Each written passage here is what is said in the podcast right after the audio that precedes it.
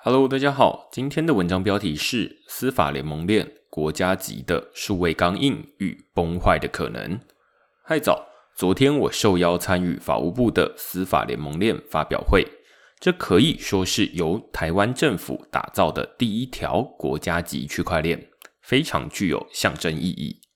有趣的是，法务部长昨天说，司法单位当年为了熟悉加密货币，是真的掏钱去买比特币回来，让同事亲自操作。有了实战经验，深入研究区块链之后，才有今天的成果。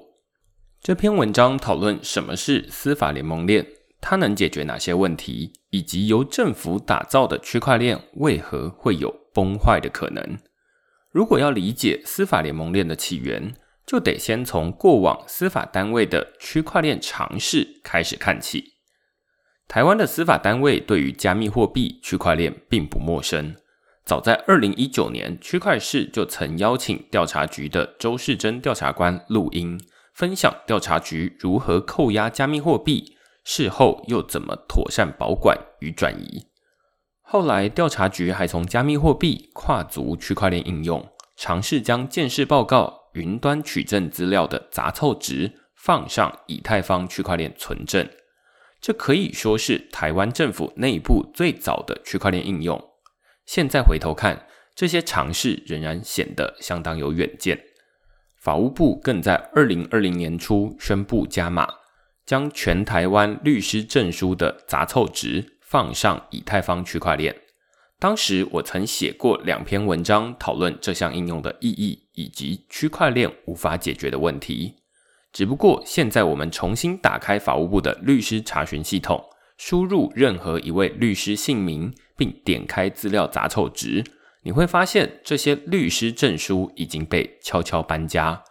资料不再是保存在以太坊区块链，而是以太坊的 r o b s t o n 测试链上。测试链的主要功能是模拟以太坊的运作环境，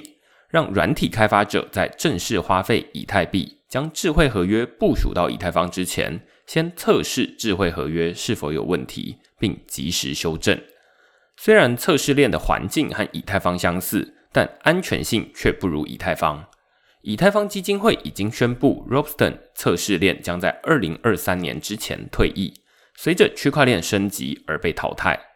换句话说，法务部放在测试链上的律师证书资料，如果没有在二零二三年之前搬家，就会跟着 r o b s t o n 一起被抛弃。至于当初为什么律师证书要搬家，从法务部的以太坊钱包地址就能一窥究竟。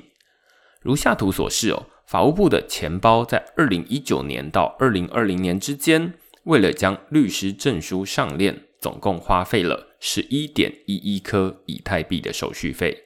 如果按现价来看，这些以太币价值一万一千七百六十九美元，大约是三十五万台币。但按照花费当下计算，则是两千两百七十三美元，大约是六点七万台币。全台湾共有数万名律师，每年更产生数百名律师。每发出一张律师证书，法务部就得送出一笔以太坊的链上交易存证。这在二零一九年币圈熊市的时候或许还可行，但从二零二零下半年币圈进入牛市之后，法务部为了存证而支付的以太币手续费，很可能比纸本证书本身还贵。以法务部在二零一九年十二月上链的第一笔律师证书为例哦。当时的以太币价格为一百二十八美元，每笔上链的手续费只需要零点零一美元等值的以太币。但到了二零二零年十二月，法务部上链的最后一笔律师证书的时候，以太币价格已经涨到六百二十六美元，上链手续费为二点零四美元等值的以太币，两者的上链成本相差两百倍。不止法务部。调查局的建市报告上链应用也面临相同难题。根据 IT Home 的报道，他们说，后续检讨建市报告上链的区块链专案时，周世珍表示，最大的挑战是鉴定报告上链手续费成本暴涨。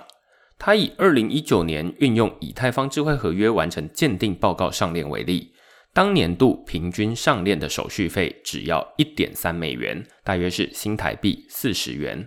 但到了二零二零年，上链手续费波动性剧增，并屡创新高，一次上链手续费超过四十美元，大约是新台币一千两百元，和前年手续费相差三十倍。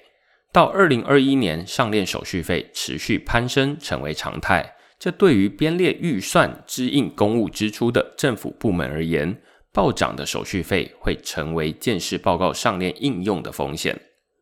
由此可见，法务部跟调查局并不是不知道以太坊最有公信力，而是以太币的价格涨跌、链上手续费波动，都让资料上链成本难以预估。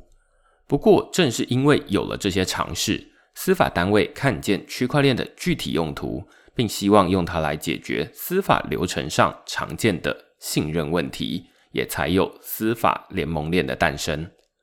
什么是司法联盟链？我会说，它就是国家级的数位钢印。司法单位希望用它来省下以往耗时费力的数位档案建设流程。这是用全新的科技工具来解决数位时代的新需求。在电脑问世之前。检警人员查扣到的资料都是实体证物，像是一辆车或一把刀。但随着电脑与网络普及，现在检警人员查扣到的资料经常是数位证物，例如一台笔电或是一组云端账号。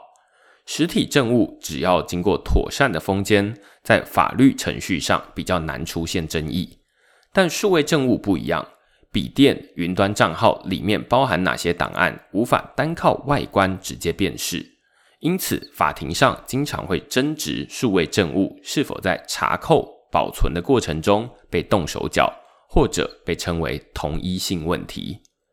以下图为例，哦，紫色箭头是目前检警人员在查扣数位证物的标准流程，数位证物会先被存入载体，妥善保管。但只要在法庭上出现争执，就得回头走鉴定流程，甚至连鉴定本身的公正性都会遭到质疑，使得司法流程难以进行。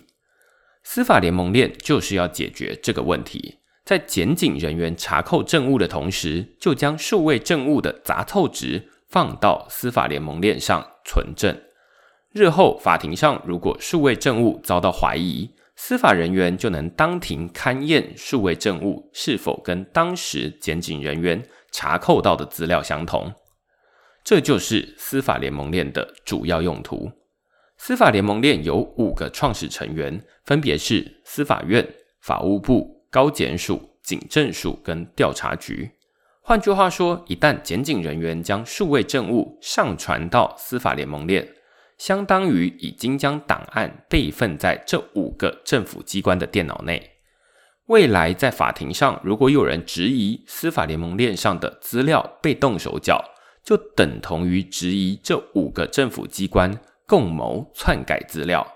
这样的几率在台湾恐怕不大，也就能运用区块链来解决绝大多数的数位政务争议。数位政务一旦放上司法联盟链，就像是替档案盖上数位钢印，未来司法人员要辨认档案是否有被动手脚，只要将档案上传到司法联盟链上验证，就能知道结果。只有少数情况才需要走现有的鉴定流程。曾经在台湾走过司法流程的人就知道，目前司法程序高度仰赖纸本作业，即便是数位证物，往往得印出纸本才方便使用。司法联盟链算是司法环境数位化的一大突破。如果能够普及，成为法庭上数位证物的标准验证流程，不只省下时间，也能节省纸张。虽然我相当看好司法联盟链的应用，但它目前终究是由政府把持的区块链。